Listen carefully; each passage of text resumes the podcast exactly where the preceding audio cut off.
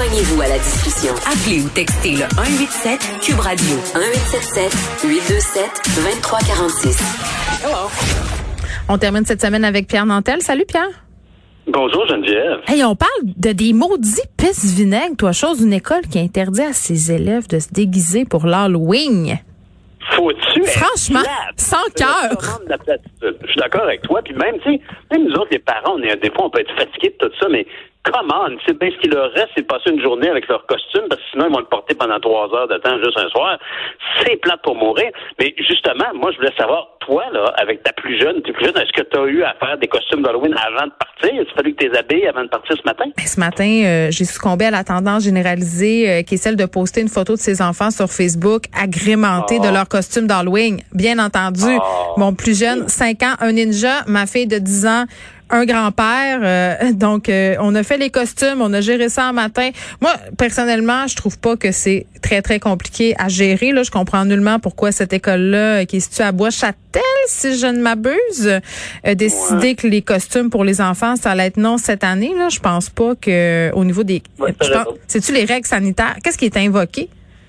Bon, ben, oui, écoute, ce qui était invoqué, c'était que c'était compliqué, les heures de lunch étaient plus courtes, il y avait un paquet de petites contraintes, mais Hey, honnêtement, sérieux? ils ont simplement fait, ce qui- ce qu'ils ont dit, c'est qu'ils appliquaient le code habituel, c'est-à-dire que quand l'Halloween et la fin de semaine, on fait pas de, de, de, de, de- de- on fait pas d'Halloween à l'école, les professeurs sont libres de décorer. Mm. Mais t'as raison, honnêtement, le mot juste, c'est des éteignoirs, des pistes vinaigres, c'est vraiment plate, mais ceci dit, ça m'a donné une pensée pour les gens du service de garde, parce que si effectivement les parents habillent leurs enfants comme tu l'as fait ce matin, c'est au service de garde aujourd'hui quand même que l'incidence du costume sera le plus présente. Les services de garde, je sais pas pour toi, mais moi je peux te dire en tout cas que je trouve que c'est les travailleurs essentiels dont on a le moins parlé.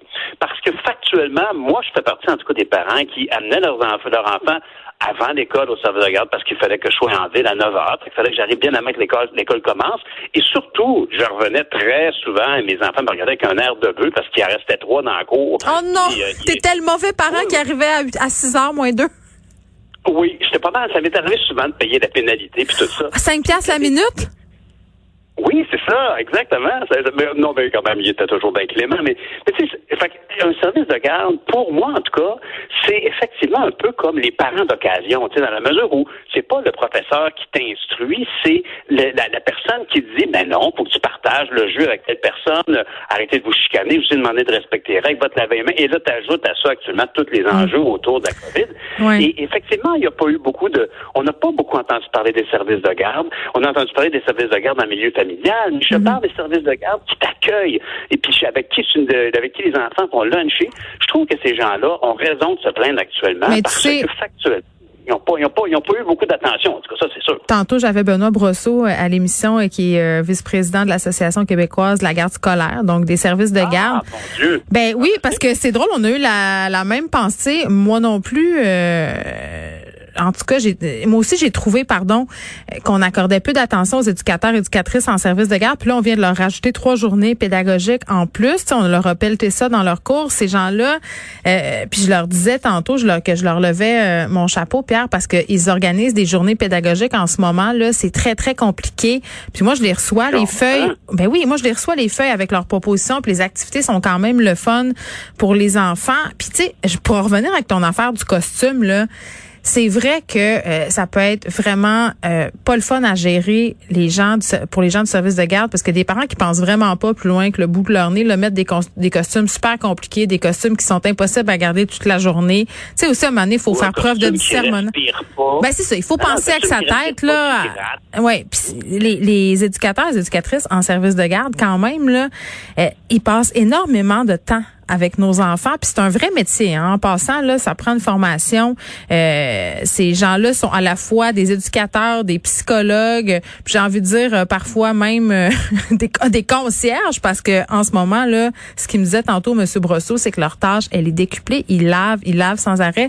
Puis la question des bulles, euh, puis ça m'a super touchée pour vrai là, parce qu'il me disait, tu sais, il y a des enfants qui pendant les journées pédagogiques ou le matin, ils sont seuls dans leur bulle, ils attendent toute la journée tout seuls parce qu'on peut pas mélanger leurs enfants. Eux, ils doivent gérer non. ça. Ils doivent gérer ça toute la journée. Oh. Moi, ça m'a brisé le cœur. Puis c'est vrai. euh, au début de la pandémie, j'étais arrivée un matin tôt à l'école euh, et j'avais dû laisser mon fils plutôt qu'à l'habitude et il était tout seul dans son carré.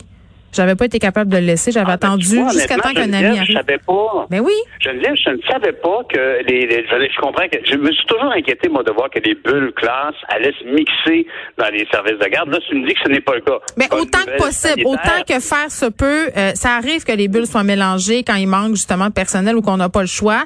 Mais euh, effectivement, là, les bulles sont- ne sont pas brisées, donc ça se peut que ton enfant un matin ou pendant une journée pédagogique, il soit tout seul Oh. dans son carré. T'imagines-tu comment c'est triste, honnêtement? Puis la vérité, c'est que quand on peut-être que pour il y a des gens qui n'ont pas d'enfants puis qui comprennent pas, quand tu as dit tout à l'heure, on ajoute des journées pédagogiques. Ça, ça veut dire que pour les professeurs, c'est une journée où ils vont réfléchir à la matière qu'ils enseignent, à des méthodes, etc.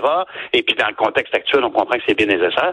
Mais les parents qui travaillent, ben, eux autres, naturellement, ils vont prendre l'offre du service de garde. Puis souvent, je me souviens pas, c'est rendu combien pour une journée pour un enfant qui est abonné au service de garde pendant une journée pédagogique? C'est-tu plus cher que, que C'est comme, euh, mon Dieu, je suis une mauvaise